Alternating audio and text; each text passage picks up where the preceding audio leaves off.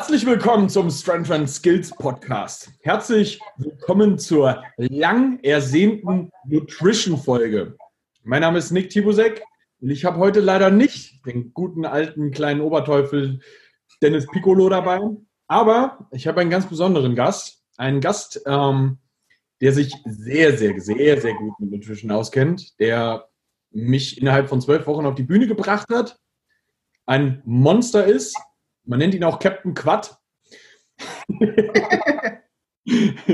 ähm, ja, der hat gerade seinen Bachelor in Ernährungswissenschaften gemacht, ähm, wird jetzt nach ähm, wahrscheinlich Georgia an die University gehen, um dort seinen Master zu machen und eine Runde zu forschen. Und ist, äh, ich, du bist noch amtierender ähm, deutscher Meister im Kraft-3-Kampf, ist das richtig? Nee, nicht mehr. Nicht mehr? Nee, gab, gab, gab schon eine Meisterschaft dazwischen wieder, aber da bin ich auf die doofe Idee gekommen, direkt zu daten fürs Bodybuilding. Also. Wie ihr jetzt schon gehört habt, der Mann macht auch Bodybuilding. Ähm, ist da auch recht erfolgreich. Ich glaube, du bist äh, mindestens einmal Weltmeister bei den Teenagern geworden. Genau, ja. Und auch Deutscher Meister bei der GNBF Teenager geworden. Ja, zweimal. Zweimal. Und ja, wir werden äh, ihn wahrscheinlich noch öfter mal im Naturalbereich im Bodybuilding sehen.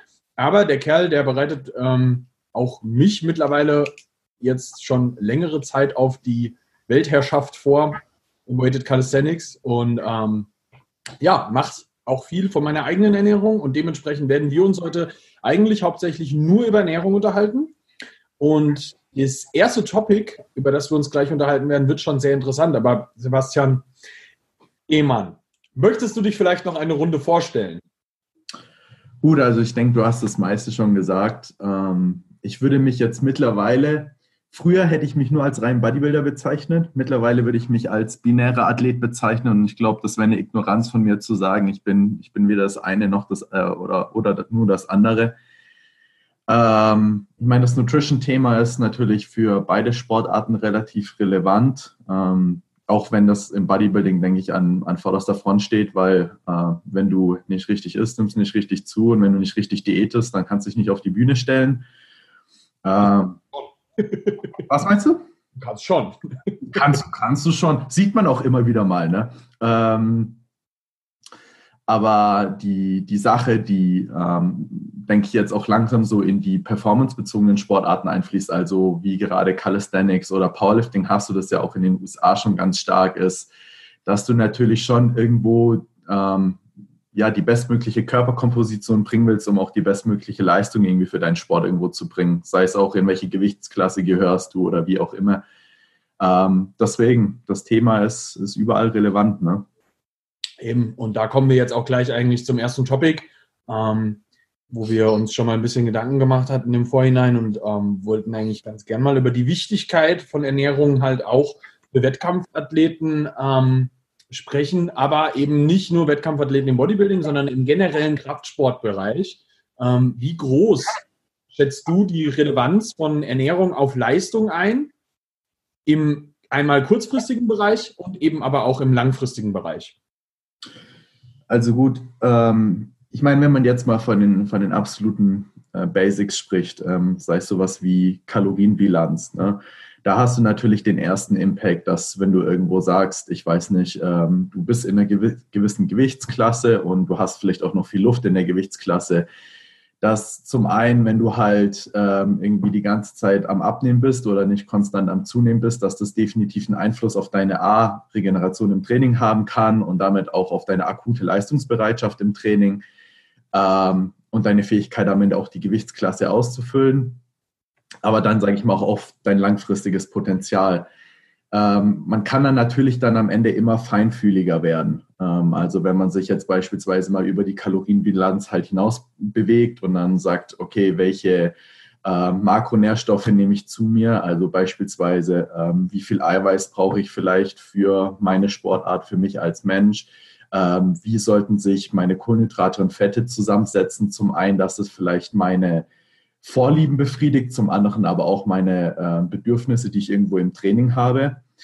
Und dann am Ende, wenn man es dann halt wirklich auf die individuellen Parts halt runterbricht, ist zum Beispiel auch sowas wie Verdaulichkeit. Also wenn ich beispielsweise die und die Lebensmittel vorm Training esse und sie zu knapp esse, ähm, habe ich Schwierigkeiten mit der Verdauung im Training oder ähm, bin ich aufgebläht, habe ich das Gefühl, ich bin träge. Ähm, aber beispielsweise auch Lebensmittelunverträglichkeiten natürlich. Also das hat bestimmt auch schon der eine oder andere gehabt, dass er dann irgendwas gegessen hat, wo er gemerkt hat, oh gut, vorm Training, das ist jetzt nicht besonders die, die beste Idee. Ja. Ähm, oder auch zum Beispiel dann, wenn man dann sagt, solche Sachen wie äh, Nährstofftiming. Ja, also ähm, wenn man auch jetzt in die letzte, also sich die Trends anschaut mit äh, Intermittent Fasting oder sowas, dass man sagt, ähm, bin ich jemand, der potenziell vom Training auch nichts essen kann? Manche Leute, ähm, gerade wenn ich jetzt auch an die Sinja denke, die ja auch schon im Podcast war, die ja ähm, wirklich auf nüchternen Magen ähm, wirklich gut performt. Ähm, also ähm, das auch schon lange so macht. Ähm, wenn man das vielleicht auch nicht gewohnt ist ähm, und das dann mal auch macht, irgendwie ab und zu, weil man gerade auch nicht zu essen kommt oder so, ähm, dann kann das auch ein, ein Riesenschuss ins Knie, sage ich mal, sein ne, für, für eine Person, äh, wenn du jetzt an dem Tag vielleicht auch irgendwie eine etwas längere Session halt anstehen hast. Also ähm, ich denke, wichtig ist, dass man da, man, man kennt das typische Pyramidenschema, nicht anfängt an Stellen zu optimieren, wo vielleicht noch ähm, an ganz anderen Stellen viel größere ähm, Baustellen irgendwo herrschen. Ähm, also wenn ich dann irgendwie anfange, mir Gedanken zu machen, ob ich jetzt irgendwie einen Intra-Workout-Shake brauche oder so, ähm, aber gleichzeitig ähm, irgendwie meine Kalorienbilanz oder so nicht im Griff habe, dann ähm, ist das meiner Meinung nach eine relativ sinnfreie Aktion und für den optimalen Leistungsathleten am Ende ist natürlich immer so, dass man sagt, ähm, im, im, besten Fall möchtest du natürlich alles irgendwo im Griff haben und nichts irgendwie ähm, liegen lassen. Ne? Ja, 100 Prozent. Also würdest du schon auch sagen, dass gerade auch im ähm, Leistungsbereich das schon einen riesigen Unterschied machen kann oder ist der Unterschied eher geringfügig? Ich würde definitiv sagen, dass das äh, einen Riesenunterschied machen kann. Ähm, ich meine, wenn man jetzt sich am Ende mal überlegt, ähm, ich, ich rede mal so über, ich sage mal, es ist nicht ein minimaler Faktor, aber im Vergleich zu dem, was alles Ernährung machen kann, ist es ein etwas geringerer Faktor. Ich sage mal so gerade wie Lebensmittelverträglichkeiten oder sowas. Wenn du jetzt am Ende natürlich irgendwie dein Competition Day hast und ähm, dir da noch nie irgendwie einen Gedanke drüber gemacht hast und was ist, was dann vielleicht am Ende hinten den Stöpsel raushaut, ähm, dann ähm, kann das natürlich unmittelbar deine Competition massiv beeinflussen. Ja? Sei es jetzt auch im Rated Calisthenics mit dem, mit dem Squat 1RM oder so. Ähm, wenn, wenn du dann auch vielleicht, ähm, nehmen wir mal an, um in deine Gewichtsklasse zu kommen, auch irgendwie einen Cut machen musstest oder so und du machst den suboptimal. Das hat dann wirklich akuten Einfluss auf deine Performance am Wettkampftag. Und ähm, am Ende ist es natürlich so, wenn du, wenn du, ich meine, dich klassifizierst und identifizierst als Wettkampfathlet, dann ist ja auch der Wettkampf am Ende das Ausschlaggebende, ja, deine Resultate am Wettkampf. Da kannst du ja davor nicht sagen, ich habe irgendwie super tolle Gym-Performances gehabt, sondern und am Wettkampf lief es dann schlecht. Und ähm, daran siehst du halt einfach mal ne, solche marginalen Sachen wie beispielsweise, was macht meine Verdauung am Wettkampftag, kann einen riesen Einfluss darauf haben, wie es, äh, wie am Ende deine Performance aussieht. Ich meine, dein, dein akutes Kraftpotenzial ist natürlich irgendwo was, was sich über die über 99 Prozent der Zeit in deinem Gym, äh, im Gym aufbaut. Ja, und äh, da spielt natürlich Ernährung auch eine riesengroße Rolle. Aber was ich damit einfach nur sagen will, ist, dass man sich sehr wohl auch mit der Ernährung relativ akut und kurzfristig in eine sehr schlechte Position bringen kann, wenn man die Leistung bringen will ja, oder muss. 100 Prozent. Absolut. Da, also da bin ich voll bei dir, weil ich es selbst auch schon genau so auch erfahren habe und ähm, das durchaus ein Problem darstellen kann. Ja? Also ja.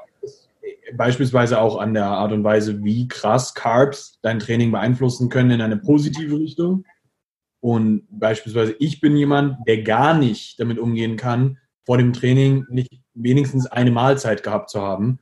Also da ja. kannst du Sport schmeißen. Das geht gar nicht bei mir. Die ja. kann das total gut und ähm, da merke ich schon auch eine massive Beeinflussung davon bei meinem eigenen Training. Und ähm, das ist auch eine Beobachtung, ich bei vielen Athleten schon gemacht habe und ich denke, du auch, ähm, dass das zwar auch eine sehr individuelle Sache ist, aber doch Nutrition immer ein großes Thema ist für insbesondere Wettkampfathleten. Definitiv. Ich denke, dass es auch so ein bisschen schwierig ist da zu sagen, so dieses typische Henne-Ei-Problem.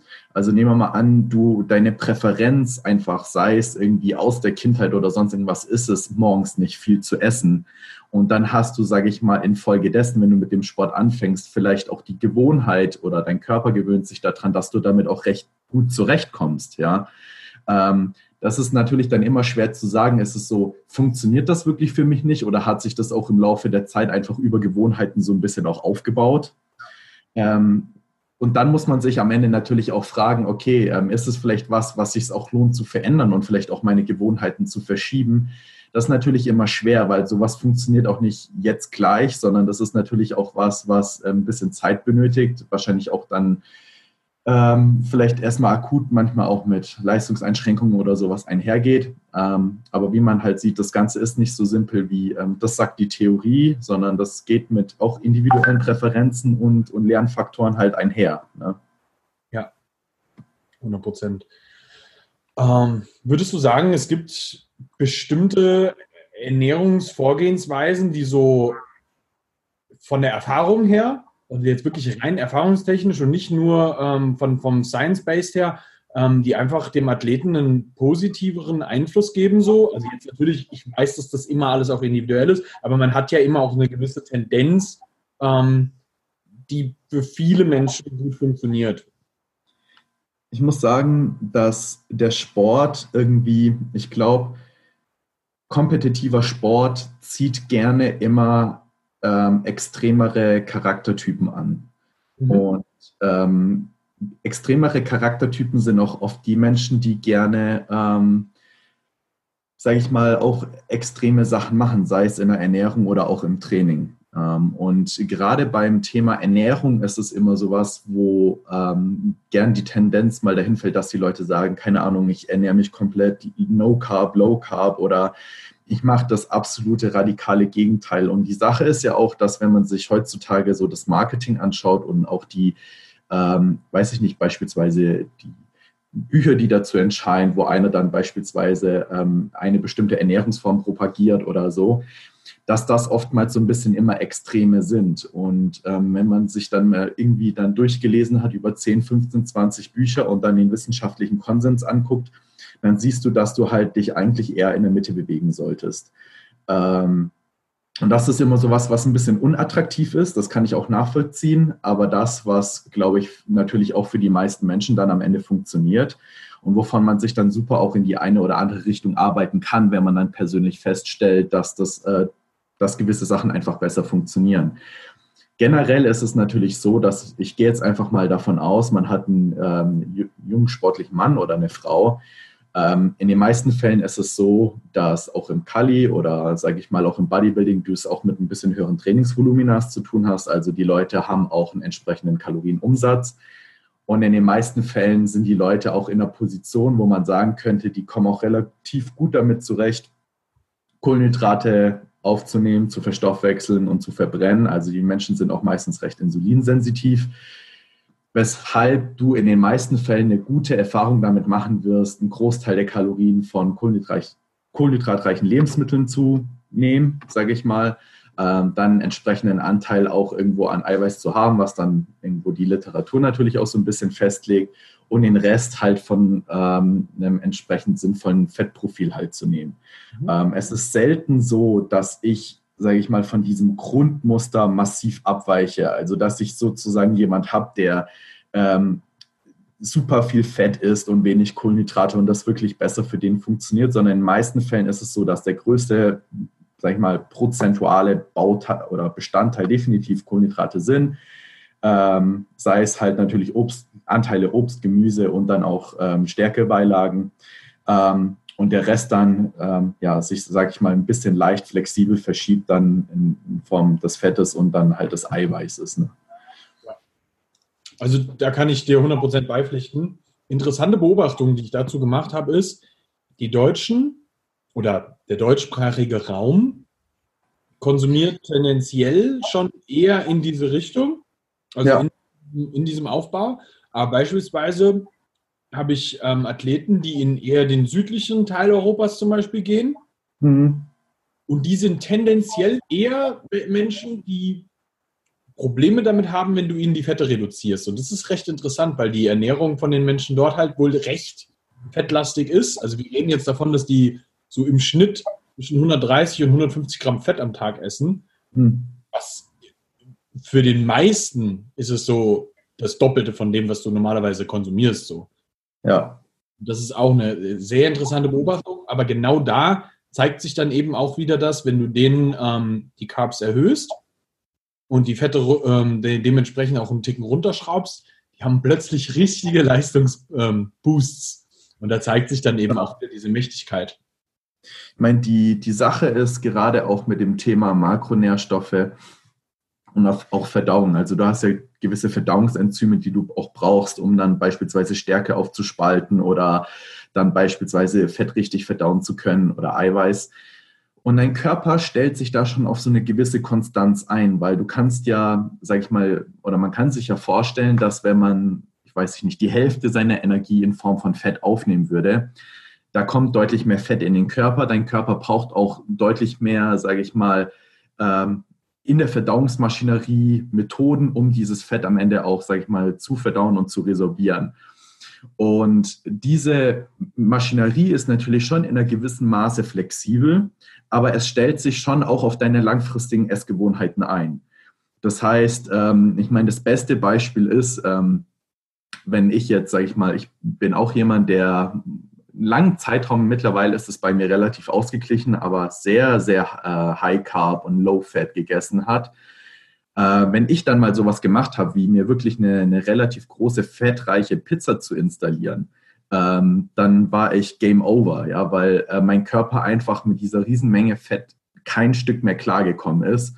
Ähm, und ich merke das dann aber, aber, durchaus auch, wenn ich dann beispielsweise mal im Urlaub bin und eine Weile auch fettreich esse, dass sich mein Körper natürlich darauf einstellt. Und den gleichen Effekt wirst du mit Sicherheit dann auch in die andere Richtung haben. Also ähm, das ist halt auch wieder da, sieht man schon also eine Gewohnheitsfrage. Und wenn man, sage ich mal, da mit einer gewissen Konstanz da, dabei bleibt, dann stellt sich für mich erst die Frage, wo ich evaluiere, ist das vielleicht auch was, was für die Person liegt oder nicht liegt, weil ähm, akut ist sowas immer schwer zu, schwer zu beurteilen. Aber das, was du ähm, auch gemeint hast, das, äh, das sehe ich definitiv auch. Also ähm, gerade wenn jemand vielleicht auch ein, höher, ein hohes ähm, irgendwie ähm, Workout-Volumen irgendwo auch hat. Und im, im Kali ist es ja auch schon so, dass ähm, jemand, der vielleicht jetzt auch nicht aus der Science-Based-Schiene kommt, äh, die Leute sicherlich auch mal drei, vier, fünf Stunden irgendwo im Park hängen oder so und einfach mal Pull-ups, Dips und was weiß ich was machen.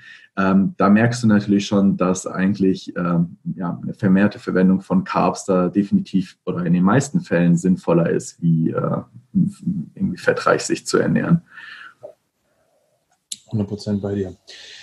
Würdest du sagen, so von deinen Erfahrungswerten her, dass es eine bestimmte, sagen wir mal, eine Ratio gibt, die relativ optimal von, für die Performance von Athleten ist ähm, im Bereich Körperfettanteil oder vielleicht auch Bodyweight der ähm, Personen?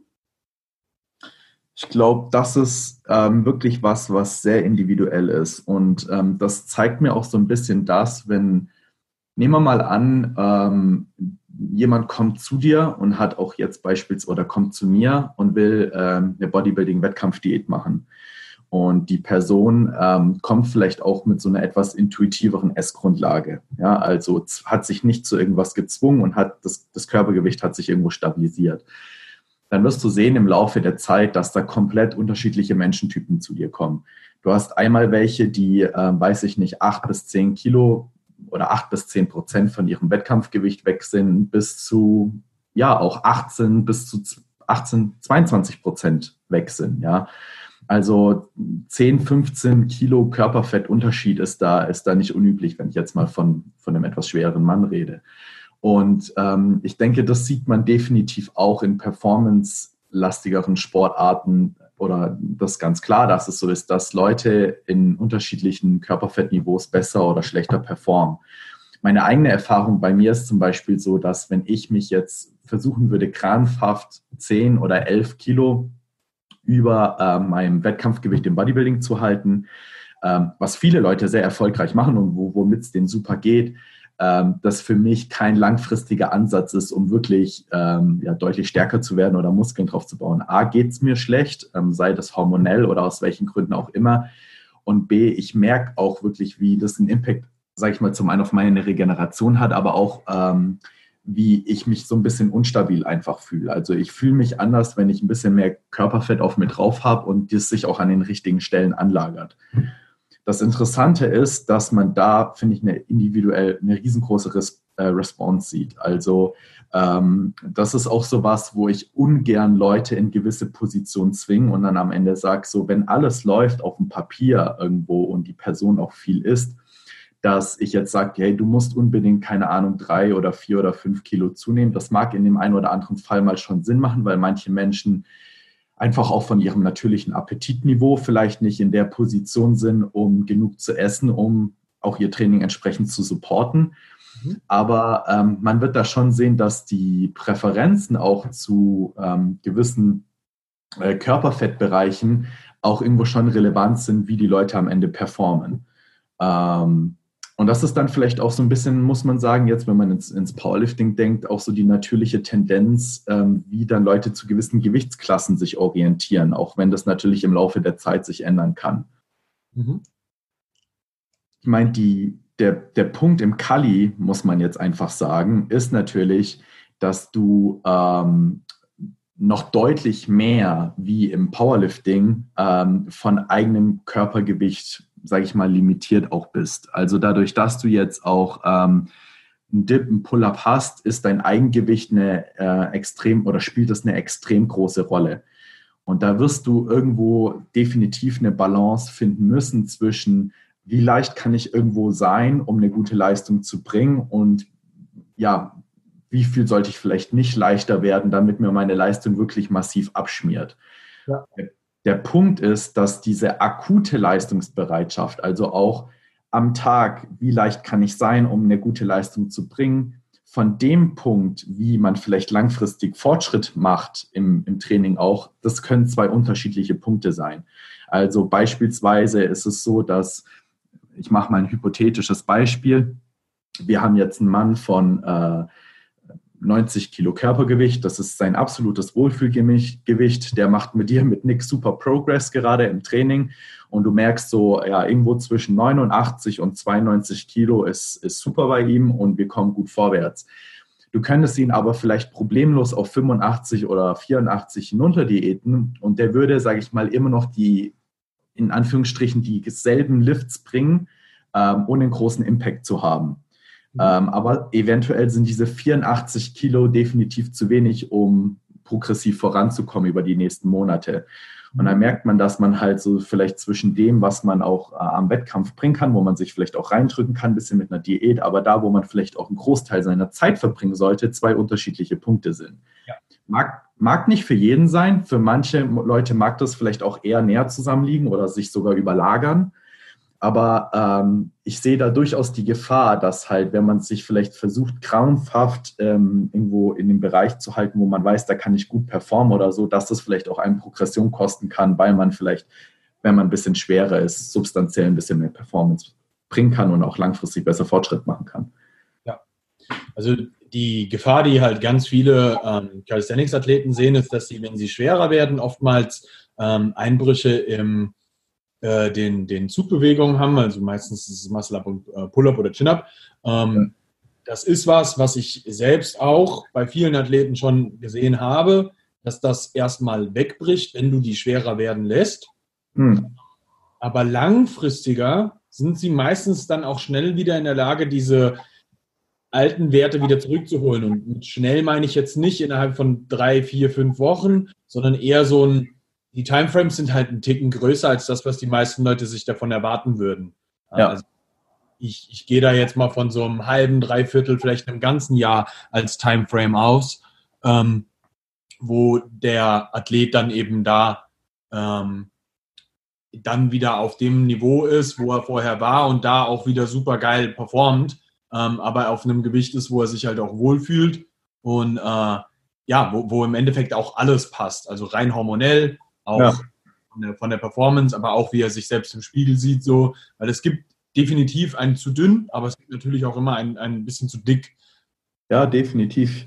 Ich meine, die Sache ist halt auch, ähm, ich verstehe diesen Anreiz von dieser akuten Competitiveness. Also ich, diese Diskussion für, die führt man im Powerlifting die ganze Zeit, weil im Endeffekt würde ich sagen, für die meisten Leute im Powerlifting, ähm, wo es ja eine große Menge auch an Gewichtsklassen irgendwo gibt, hast du eigentlich das immer so, dass du eine Gewichtsklasse nach unten hast, in die du meistens noch gut reinkommst, vielleicht dann so eine Gewichtsklasse so eine Wohlfühlgewichtsklasse und wenn du ein bisschen isst, dann vielleicht eine noch oben drüber, die für dich passen würde. Also es sind dann so, keine Ahnung, ich würde mal sagen, so grob drei Gewichtsklassen, in, in welche Richtung man sich entscheiden kann.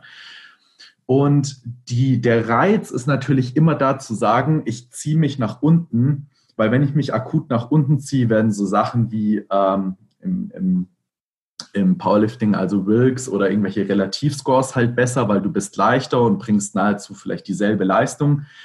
Ähm, der Punkt ist aber, dass der Sport in den meisten Fällen natürlich ein sehr langfristiger Sport ist. Und du willst ja als Athlet irgendwo auch wachsen und du willst ja die beste Version deiner selbst werden. Und wenn du konstant immer Entscheidungen triffst, in die niedrigere Gewichtsklasse dich zu ziehen, dann hast du das Problem, dass du vielleicht nie dein langfristiges Potenzial realisierst. Ja. Und ähm, da ist es manchmal echt so zu sagen, hey, da muss ich vielleicht meine kurzfristige Competitiveness aufgeben, vielleicht auch einen Einbruch im Pull-up, im Dip, in Paar, vielleicht auch Skill-Movements, wenn das auch einem, ähm, einem ähm, Weighted Calisthenics Athlet wichtig ist oder so, ähm, irgendwie Einbrüche in Kauf nehmen, mich da wieder hocharbeiten und du kannst ja immer noch sagen, von der Basis am Ende mache ich mal wieder einen kleinen Cut, ziehe mich am Ende runter und bin dann noch, noch mehr competitive wie davor. Aber ähm, wenn man sich halt in den meisten Fällen immer dann so unten hält oder un nach unten zieht, dann kann es halt sein, dass du nie wirklich diesen großen Sprung vielleicht nach vorne machst, den du bräuchtest, um ja vielleicht sogar auf Elite-Niveau competitive zu sein. Ne? 100 Prozent. Ich glaube, das war auch ein ganz, ganz wichtiger, wichtiger Satz jetzt gerade. Ähm, ähm, würdest du sagen, es gibt ja im Moment so diese große Strömung von High Protein.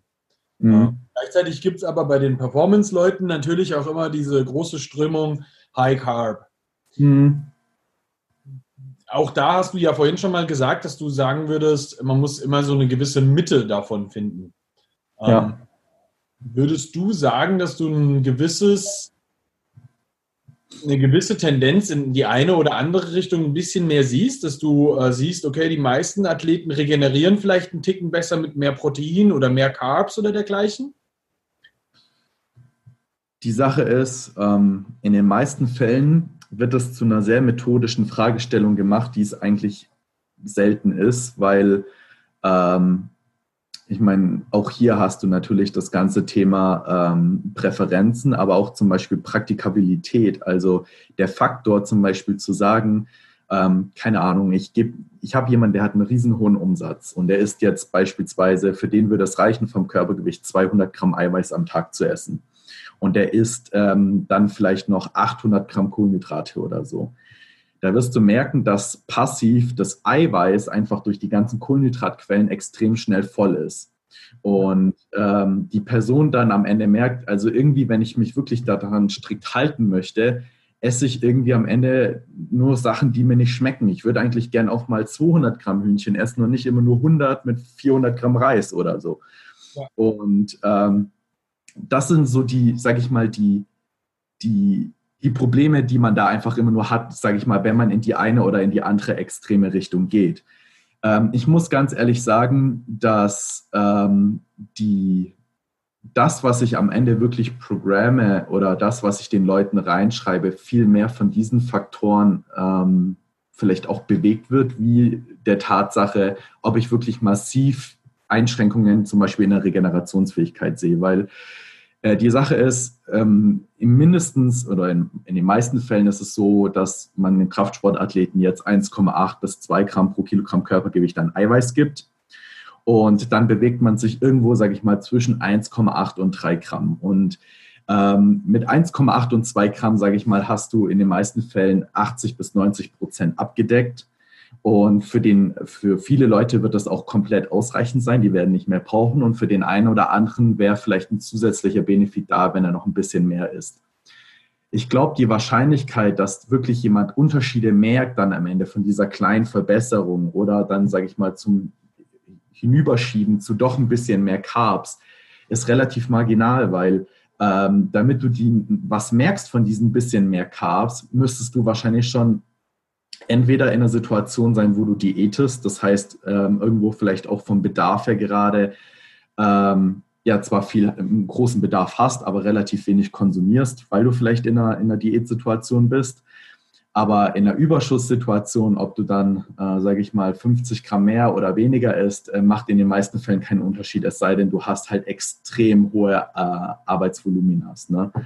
Ähm, deswegen muss ich ehrlich gesagt sagen, ist es was, so diese kleinen Nuancen werden sehr stark bei mir von Präferenzen, aber auch von Praktikabilität beeinflusst, weil wenn ich zum Beispiel merke, ich gebe jemand 2,6 Gramm pro Kilogramm Körpergewicht an Eiweiß, aber beispielsweise die Person ähm, unterisst die ganze Zeit, isst weniger als sie essen sollte, weil sie vielleicht wenn sie so viel Eiweiß isst, einfach nicht die Mengen essen kann, ähm, dann versuche ich natürlich auch die Makronährstoffe in die Richtung zu beeinflussen, dass erstmal das Ziel der ähm, äh, Energiebereitstellung gedeckt ist. Ja.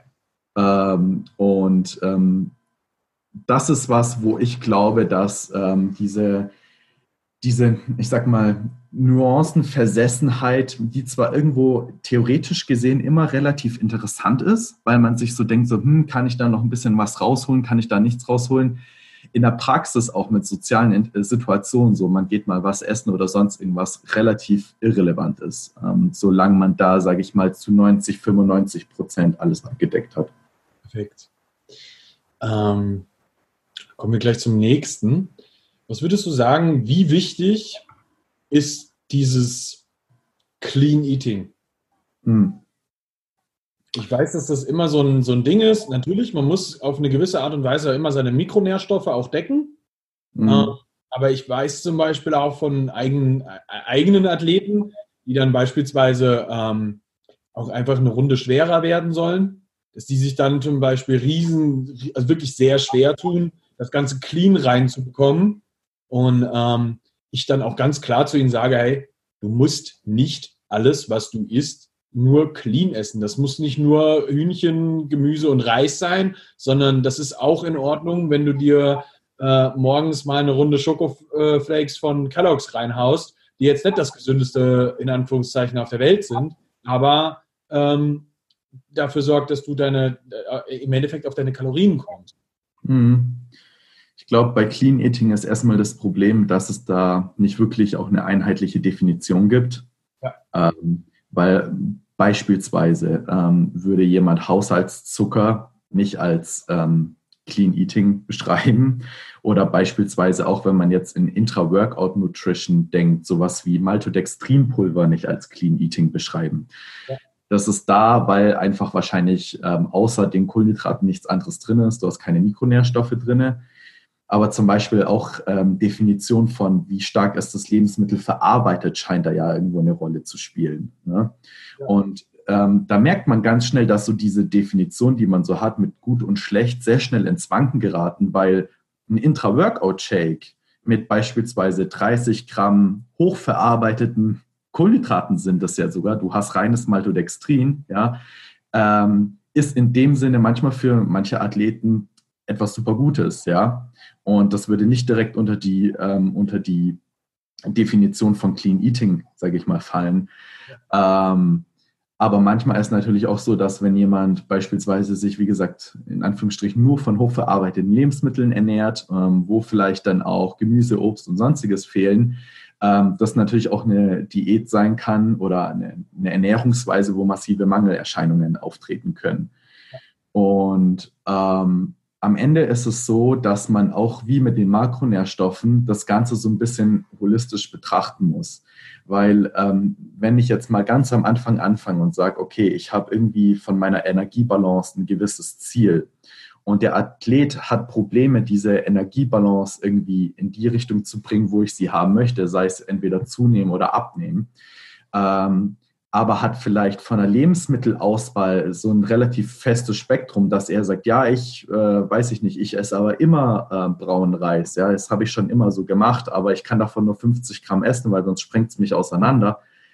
ähm, dann ist es durchaus so, dass ich sagen würde, hey, wenn du sonst, ähm, sage ich mal, eine Ernährung hast, die auch Gemüse und Obstreich ist, ja, vielleicht kannst du das auch noch ein bisschen ähm, aufwerten, indem du hier und da noch ein paar Beeren oder so dazu nimmst dann musst du dir jetzt prinzipiell auch erstmal keine Sorgen machen, indem du den braunen Reis mit weißen Reis ersetzt und vielleicht die doppelte Menge essen kannst. Ich meine, das ist jetzt ein sehr reduziertes Beispiel, aber das ist immer was, wo das Ganze immer sehr eindimensional betrachtet wird. Und das ist es halt einfach nicht. Ein anderer Punkt ist, wenn ich da eingreifen will, ähm, ich meine, zum Beispiel vegane Ernährung ähm, ist etwas, was in den meisten Fällen ja als sehr gesund dargestellt wird, weil du auch hohe Gemüse- und Obstmengen, sage ich mal, hast. Wenn du jetzt aber einen Athleten hast, und ich habe auch einen im Team, ähm, das ist übrigens der Athlet, der bei mir die meisten Kalorien isst, ja, ähm, mit fast 5500 Kalorien jeden einzelnen Tag, und der ist die vegan dann hast du irgendwann mal das Problem, dass du natürlich solche immense Mengen auch an pflanzlichen Produkten hast, die auch alle Ballaststoffe mitbringen und alle auch Antinutritiva mitbringen, also auch Stoffe, die, sage ich mal, ähm, negativ für dich sein können, weil sie beispielsweise Vitamine oder Mineralstoffe binden, dass das auch immense äh, Belastung, eine immense Belastung für eine Verdauung darstellen kann. Und da ist es sogar so, dass ich sagen würde, für so jemand macht es manchmal sogar Sinn zu sagen, reduziert ein bisschen dein Gemüse und ersetzt es mit sowas wie ähm, beispielsweise weißem Reis. Du kannst sogar den weißen Reis anreichern mit irgendwie Sachen wie Dextrosepulver oder reiner Glucose oder Maltodextrin, ja, weil das einfach auch die, ähm, zum einen mal die Antinutritiva, also die, die negativen Stoffe, die dann da auch drin sein können, ähm, reduziert, aber auch beispielsweise die ähm, Verdauung, ähm, die Verdauungsbürde, die der irgendwo hat, reduziert.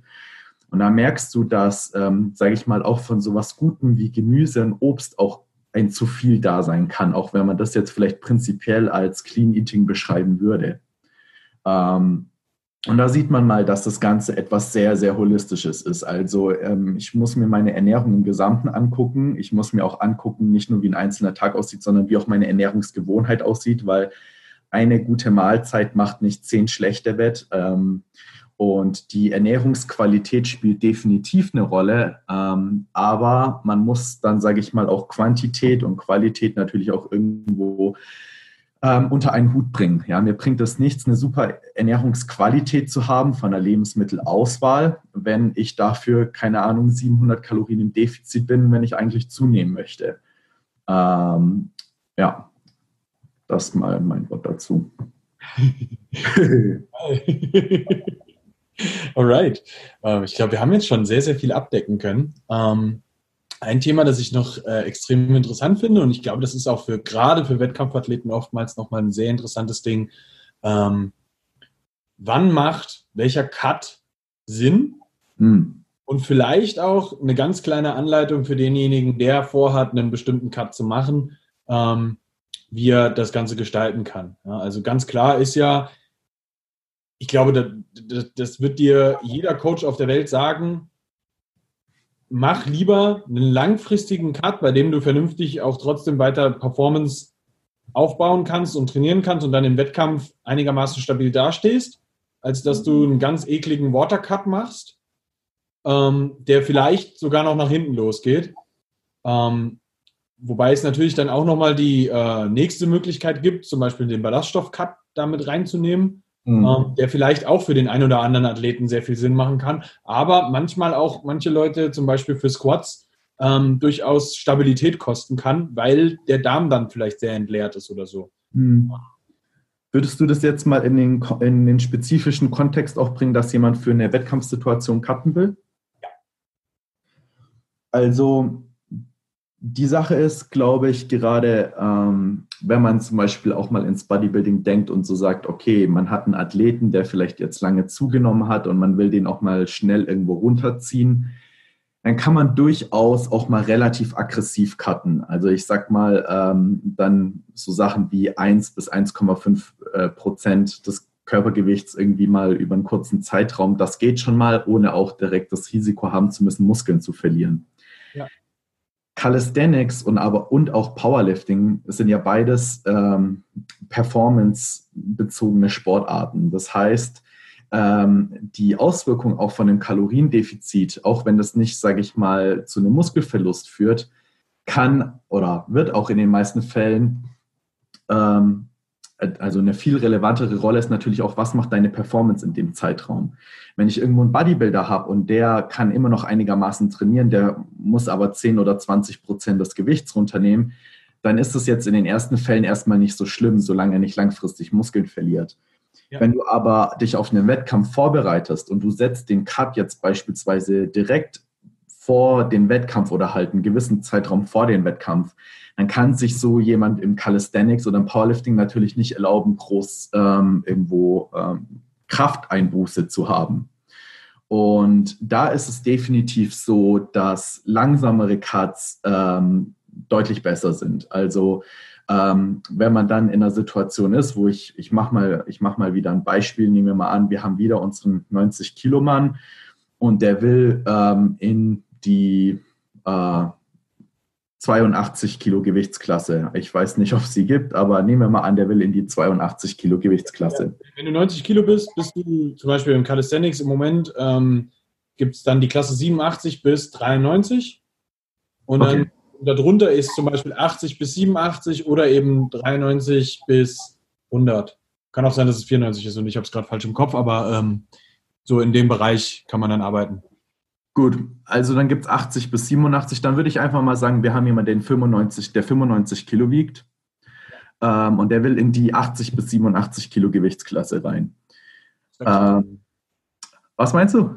Das wäre schon, wär schon stabil. Das wäre stabil. Das wäre auch, eine, wär auch eine ordentliche Menge, die der erstmal verlieren müsste, ja.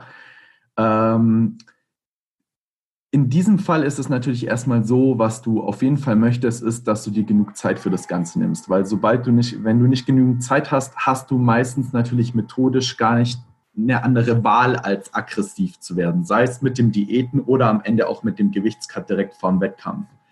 Das heißt, dieser Gedankenprozess sollte definitiv weit im Vorhinein stattfinden, damit man da nicht irgendwie in die Bredouille kommt. Ja. Ähm, dann ist es so, dass ich erstmal, also ich fange dann an, rückzurechnen. Ähm, wenn man jetzt natürlich irgendwo sagt, ähm, wenn die Person 87 Kilo wiegt und diese 87 Kilo sind nicht dauerhaft sustainable, also nicht auch irgendwie was, wo, womit die Person sich langfristig aufhalten möchte, dann können wir auch davon ausgehen, dass da sicherlich so eine Art Ballaststoffcut oder Watercut auch im Spiel ist. Und ähm, in den meisten Fällen ist es so, dass ich da erstmal so mit ungefähr zwei Prozent vom Körpergewicht rechnen wollen würde, weil man kann auch mit drei Prozent rechnen, aber alles über drei Prozent kann man schon ähm, sagen, dass da die individuelle Response relativ unterschiedlich sein kann. Also, dass da manche Leute dann, wenn sie mehr als drei Prozent akut cutten, halt ähm, sich ganz komisch fühlen oder ähm, was auch immer. Ähm, deswegen wäre es, denke ich, für das erste Mal sich gut so an diesen zwei bis drei Prozent zu orientieren. Also wenn wir die 87 Kilo haben, mit der, mit der sich die Person einwiegen muss, heißt das zumindest mal, dass die, sag ich mal, grob auf 89 Kilo diäten müsste.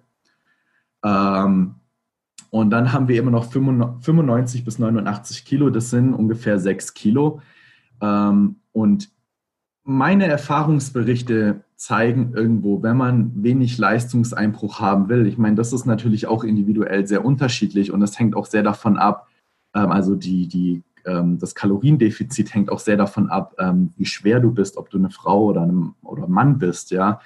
aber ich sag mal so, dass irgendwo zwischen 0,3 bis 0,5 Prozent Gewichtsverlust pro Woche so ein guter Anpeilpunkt ist, dass die Person nicht direkt massiv negative Konsequenzen von der Diät verspürt.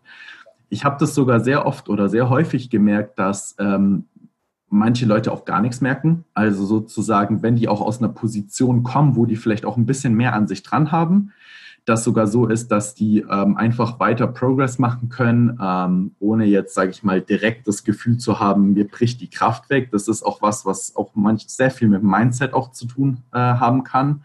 Ähm, zum Beispiel. Was meinst du? haben wir ja jetzt zum Beispiel gerade. Ja, ähm, also auch bei mir damals, als ich mich in die 105er gecuttet habe oder jetzt auch zuletzt mit dem Pascal Su, äh, als der sich in die 93er gecuttet hat im Powerlifting, ähm, da haben wir jetzt, sag ich mal, akut nichts, nichts festgestellt. Ähm, die Sache ist natürlich, das hängt sehr, sehr davon ab, bis zu welchem Punkt du natürlich cuttest und wo deine Ausgangslage war. Wenn jemand, wie wir jetzt, sage ich mal, in dem Beispiel machen, ähm, bis 87 cuttet und das ist vielleicht ein Gewicht, wo der auch nicht dauerhaft bleiben kann, dann kann man schon davon ausgehen, dass wenn es so grenzwertig ist, dass der Cut natürlich nicht immer dann noch mit einem super Kraftzuwachs einhergeht. Aber zumindest mal will man natürlich die negativen Konsequenzen halt irgendwo minimieren. Ähm, und wenn man jetzt dann, sage ich mal, rückrechnet und sagt, okay, 0,3 bis 0,5 Prozent Gewichtsverlust pro Woche, der Einfachheit halber könnten wir jetzt 0,5 nehmen, was ähm, schon definitiv schneller ist in so einer Situation. Die Person muss 6 Kilo verlieren. Das wären dann direkt schon mal, sage ich mal, 12, 14 Wochen, die die Person diäten müsste. Und da ist auch mal nicht mit eingerechnet, dass mal sowas dazwischen kommt wie ähm, mal eine Woche, wo die Person krank ist oder beispielsweise vielleicht, wo die Freundin mal Geburtstag hat und dann man vielleicht doch ein bisschen mehr isst. Also man ist ja auch manchmal einfach noch Mensch, ja. ja. Ähm, weshalb dann natürlich sich auch so einen gewissen Puffer einzurechnen immer sinnvoll ist. Aber da merkt man halt ganz schnell, dass aus diesem so, ähm, okay, ähm, ich will eine Gewichtsklasse runter, acht Wochen, acht Wochen werden schon reichen, ohne vielleicht auch die entsprechenden Grundüberlegungen davor anzustellen, das schon ein massiver Unterschied machen kann, weil vielleicht hätte die Person eigentlich 16 oder 18 Wochen gebraucht, um sich da konstant runterzubringen. Ja. Und ähm, das Ganze würde dann natürlich, wenn man da auch irgendwo sich die theoretischen Überlegungen mal macht, mit viel weniger Stress einhergehen. Das würde damit einhergehen, dass man auch eine gewisse Art an Selbstsicherheit hat, weil man sich auch irgendwo immer entlanghangeln kann. Ähm, und dann am Ende natürlich im besten Fall auch mit weniger oder kein Krafteinbußen ähm, und dann auch mit einer, mit einer erfolgreichen Position, um am Ende dann vielleicht auch Ballaststoff oder Watercut machen zu können, ohne dann auch in der Situation zu sein, oh, vielleicht entweder starte ich die Gewichtsklasse doch höher oder ich muss extrem viel cutten und fühle mich dann halt freudig. Ja, Wie würdest du, ähm, wenn jetzt jemand, das ist immer so das Ding, die Leute hören immer von Watercuts und von Ballaststoffcuts und meistens gibt es dazu sehr wenig, ich sag mal, Anleitung. Und dann kommt sehr mhm. viel Bullshit dabei rum, womit sich Leute halt massiv ausschießen. Ähm, hättest du Lust, eine Runde kurz zu erklären, wie das Ganze funktioniert im Groben? Mhm. Also ich könnte mal eine Anleitung geben, wie man am besten vielleicht methodisch da erstmal vorgehen sollte. Ich würde zuerst mal, bevor man irgendwas macht mit Wasser und Elektrolyten wie Natrium und Kalium, ähm, definitiv erstmal einen Ballaststoffcut machen, weil ähm, Wasser und Natrium immer die Gefahr birgt, dass du ähm, eine, also dass du äh, deine Kraft direkt irgendwo einschränkst. Du hast immer einen Link zwischen irgendwie, wenn du dehydriert bist oder beispielsweise keine gute ähm, Nervenleitung mehr richtig hast, ähm, hast du immer einen Link auch zu deinem Kraftpotenzial ähm, und auch zu so Sachen wie beispielsweise ähm, äh, hast du Krämpfe am Wettkampf oder nicht. Weil wenn ähm, die, äh, dein Elektrolythaushalt nicht richtig funktioniert, kann auch sein, dass du am Ende, keine Ahnung, anfälliger für Krämpfe bist. Und diese ganzen Geschichten sind natürlich was, was man so gut wie es geht auch minimieren will, um einfach die Wahrscheinlichkeit zu erhöhen, dass der Athlet am Ende performen kann. Ähm, ein Ballaststoffcut per se birgt eigentlich erstmal, würde ich sagen, keine große Gefahr, wie sich das auf deine Kraft auswirken könnte. Man hat solche Sachen wie, manchmal fühlt sich das komisch an, mal komplett leer zu sein. Ähm, aber ich sag mal, man kann damit relativ viel Gewicht verlieren, ohne sich jetzt groß Gedanken machen zu müssen. Wie viel man an Gewicht am Ende verliert, hängt natürlich erstmal massiv davon ab, was irgendwo auch der Baseline oder der grundlegende Ballaststoffintake ist. Ne? Ähm, deswegen würde ich zuallererst immer mal sagen, ähm, zwei bis drei Tage vorm Wettkampf würde ich versuchen, so gut wie es geht, die Ballaststoffe zu streichen. Ähm, also rauszusuchen, was sind irgendwo ballaststoffreiche Lebensmittel, also Sachen wie Obst und Gemüse natürlich komplett raus, aber auch so Sachen wie Vollkornprodukte. Und äh, am letzten Tag vom Wettkampf kann man dann immer noch, ähm, sage ich mal, auch die, das reine Essen Nahrungsvolumen runterschrauben, also versuchen sehr energiedichte Sachen zu essen, beispielsweise so Sachen wie weiße Reis hat nicht viele Ballaststoffe, aber das hat ein großes Nahrungsvolumen. Das könnte man dann zum Beispiel rauslassen und mit einfach, äh, ja, wenn man Hardcore ist, äh, irgendwie purem Maltodextrin oder Gummibärchen ersetzen und ein bisschen Schokolade oder so. Ähm, das sind die Sachen, von denen Athleten in den meisten Fällen mal träumen. Und ich, ich sag, also ich garantiere auch, dass zwei, und drei, zwei bis drei Tage davon ausreichen, weil dann hast du erstmal keinen Bock mehr auf so eine Ernährungsweise. Ja. Ähm, ja, also das wäre dann so das Erste, was man machen könnte. Erfahrungsgemäß droppt dann in der ersten Woche das Gewicht relativ massiv, äh, am ersten Tag nach dem Ballaststoffkraft relativ massiv. Also es ist selten so, dass ich dann in Tag zwei und drei vom Ballaststoffcut noch große Änderungen sehe, aber es geht einfach auch so ein bisschen darum, bei jemandem, der vielleicht auch eine etwas langsamere Verdauung hat, ähm, einfach sicher zu sein, dass da dann alles raus ist. Zu lange ist definitiv nicht besser. Also es gibt dann, ich habe dann auch schon Geschichten gehört, ja, dann mache ich halt fünf oder sieben Tage, ja, dann verliere ich noch mehr Gewicht. Eher nicht, weil der, du läufst oder man läuft dann der Gefahr, ähm, auch Verstopfungen zu bekommen. Und ähm, ohne Ballaststoffe kriegst du die dann auch schwer raus und dann endest du vielleicht sogar eher damit, dass du am Ende schwerer bist, weil du halt Verstopfungen hast. Ähm, sowas kann selbst zu einem leichten Fall nach zwei bis drei Tagen passieren. Da kann man dann natürlich probieren mit ähm, beispielsweise, weiß nicht, was halt gut durchhaut, so ein schwarzer Espresso oder sowas, ähm, das so ein bisschen zu lösen. Ähm, aber das wäre erstmal erstes, das erste Mittel, dass ich sagen würde, guck mal, ähm, wie viel der Ballaststoffcut bringt. Ähm, rechne da auch ungefähr so mal das entsprechend ein, bevor du halt zu dem Watercut greifst. Ähm, Watercut ist sehr schwieriges Thema, weil ähm, zum einen Zum einen kannst du natürlich so Sachen machen wie erstmal Waterloading und dann Water weglassen, also ganz lange viel trinken, den Körper darauf konditionieren, dass er viel bekommt, dann das Wasser weglassen und er pieselt eine kurze Zeit mehr weiter, um Wasser zu verlieren. Aber man kann natürlich auch ähm, sich, sage ich mal, aktiv dehydrieren, indem du so Sachen machst wie mit einem Pulli Sport treiben oder passiv dehydrieren, indem man so Sachen macht, wie sich beispielsweise einfach in die heiße Dusche oder in die Sauna zu setzen. Da gibt es ja immer diese ganzen Kampfsportler-Geschichten. Genau. Ähm, man, man, muss vielleicht dazu auch erwähnen, dass dieses ganze Thema Watercut massiv davon abhängt, wie lange man auch Zeit hat zu rehydrieren. Also wenn ich jetzt beispielsweise Einwaage habe und ich habe zwei Stunden später meinen Wettkampf, limitiert das extrem, wie viel Gewicht ich cutten kann. Ähm, je länger der Zeitraum wird zwischen Einwaage und Wettkampfbeginn, desto mehr Gewicht kann ich am Ende cutten. Man muss aber auch sagen, desto gefährlicher wird das Ganze, weil je mehr Gewicht ich cutte, desto mehr negative Gesundheitskonsequenzen man, hat man auch am Ende.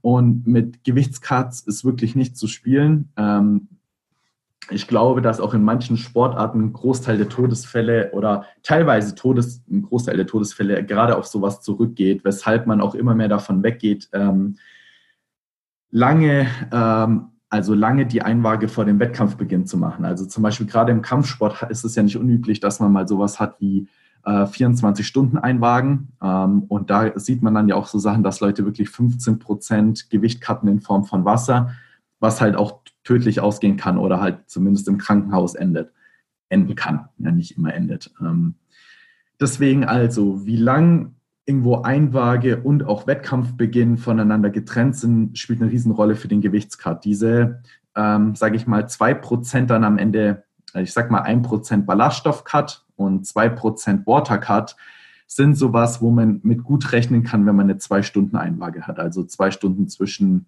ähm, Wettkampfbeginn und zwei Stunden äh, zwischen ähm, ja, Einwaage und Wettkampfbeginn.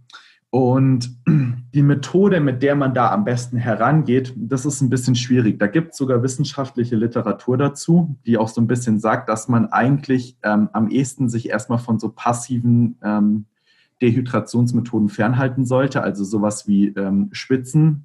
Ähm, deswegen, was ich als erstes machen würde, wäre eigentlich mal ein Waterload. Und ähm, also beispielsweise ein recht beliebtes Protokoll ist eigentlich, dass man über fünf oder sechs Tage einem Wettkampf ungefähr, ähm, jetzt muss ich kurz rechnen, 100 Milliliter pro Kilogramm Körpergewicht an Wasser trinkt.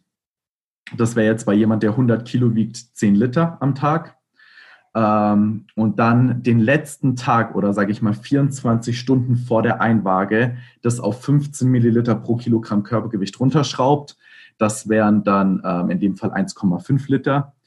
Ähm, die Sache ist in dem Fall, dass ich gemerkt habe, dass da sehr große Unterschiede gibt, wie viel das bringt. Bei mir bringt ein Waterload relativ wenig. Also meine Niere scheint sehr, sehr schnell be zu bemerken, dass ich sozusagen wieder weniger trinke und ähm, hält das Wasser, sage ich mal, auch zurück. Es macht Sinn, da quasi einen Probedurchgang irgendwann mal vorher gemacht zu haben, um zu wissen, wie man darauf reagiert. Bestimmt, ja. ja. Also nicht sozusagen da massiv drauf zu kalkulieren, weil ähm, es gibt schon Leute, wo, wo ich auch mitbekommen habe, dass so ein Waterload auch mal so ein Prozent bis anderthalb Prozent bringt. Ähm, aber es kann halt auch sein, dass es 0 bis 0,5 Prozent bringt. Und ähm, das ist natürlich was, was dann schon relevant ist, weil wenn du dann merkst, sage ich mal, kurz vor der Einwaage oder bis zwölf Stunden davor, ui, irgendwie werde ich nicht leichter, so wie ich mir das vorgestellt habe und ich pinkel nicht so viel weiter, wie ich mir das gedacht habe, dann läufst du natürlich Gefahr, sagen zu müssen, okay, jetzt muss ich komplett das Wasser rausnehmen und mich vielleicht sogar in die Sauna setzen oder vielleicht auch irgendwie ähm, angezogen Sport machen, damit ich auf jeden Fall mein Gewicht noch erreiche. Ja. Und das führt dann natürlich auch zu relativ heftigen Stresssituationen relativ kurz vor dem Wettkampf, was man eigentlich vermeiden will. Ne? Ähm, das ist mal das eine. Ähm, also Waterload antesten im Vorhinein ist durchaus sinnvoll. Ich finde aber eigentlich so Sachen wie Waterload im, im sage ich mal, erstmal ein recht gutes Konzept, weil auch wissenschaftlich gezeigt wurde, dass das erstmal klinisch nicht zu großen Problemen führt. Also so Sachen wie Elektrolythaushalt und sowas relativ ähm, unbeeinflusst davon bleiben. Ähm, weil wenn man dann auch in die etwas härteren Entwässerungsprotokolle geht, ähm, sei es, wo die Leute auch mit anfangen, mit Salz zu spielen oder dann sogar mit Waterload Salz und dann auch massiv in die Sauna zu gehen, dann läufst du halt auch Gefahr, so Sachen wie ähm, ja, Elektrolytstörungen oder sowas zu haben. Ähm, also dann, dann wird das Risiko deutlich größer. Ja. ja. Und ähm, ich würde, glaube ich, auch erstmal vermutlich aus meiner Position jetzt sagen, dass ich erstmal den, den Zuhörern nicht mehr mitgeben will, ja. weil ähm, erstmal das probiert werden sollte, bevor man wirklich sich in die Situation bringt zu sagen, okay, ich fange an mit Salz und Brot zu arbeiten. Diese Erfahrungswerte erstmal zu machen, ist relativ wichtig, ähm, weil man kann sich halt damit auch bös abfacken. Und ähm, man muss halt auch ganz ehrlich sagen, dass nicht jeder selbstständig auch das nötige Verantwortungsbewusstsein hat, um das, sage ich mal, sinnvoll zu machen. 100%. Genau, weshalb das auch was ist, was es vielleicht auch sinnvoll ist, ähm, einfach dem Coach zu überlassen, wenn man denn einen Coach hat. Aber das sind gerade solche Punkte, wo Coaching sehr sinnvoll sein kann, weil da mit einer entsprechenden Vernunft dran zu gehen, ist sehr sinnvoll. Ähm, was ich zum Beispiel gemerkt habe, ist, dass viele Leute halt im Allgemeinen bei Gewichtscuts, gerade wo man ja eine ganz harte Grenze hat, also in vielen Sportarten ist es so, okay, dann starte ich, oder manchmal entsteht der Gedanke, dann starte ich halt im schlimmsten Fall eine Gewichtsklasse höher, aber es gibt auch Sportarten, wenn du dich in einer Gewichtsklasse gemeldet hast, darfst du nicht, nicht mehr in die Höhe. Das heißt, wenn du das Gewicht schaffst, bist du drin, wenn nicht, dann ist der Wettkampf für dich gelaufen. Und da entstehen natürlich massive auch Drucksituationen bei sowas. Weshalb dann auch, wenn die Leute dann ihren Watercut planen, am Ende dann auch manchmal Planungen entstehen, die total unnötig sind. Weil wenn man dann sowas hat wie, okay, ich muss irgendwie zwei Kilo Wasser cutten, man macht aber ein Protokoll, mit dem man irgendwie fünf Kilo cutten kann, dann ist das zwar irgendwo zwar auf der sicheren Seite, was dem Athleten so ein bisschen Ruhe gibt, aber im Gegenzug ist das natürlich was, was total over the top ist und was auch viel mehr Risiken birgt. Ja. Ähm, genau, weshalb da halt so eine zweite Instanz wie so ein Coach super wichtig sein kann, weil der einfach sagt, Digga, beruhig dich, wir sind hier in einer guten Situation, ähm, ich manage das, konzentrier, konzentrier du dich einfach auf die Vorgaben ähm, und dann muss man auch nicht zu Mitteln greifen, die vielleicht nicht unmittelbar notwendig sind.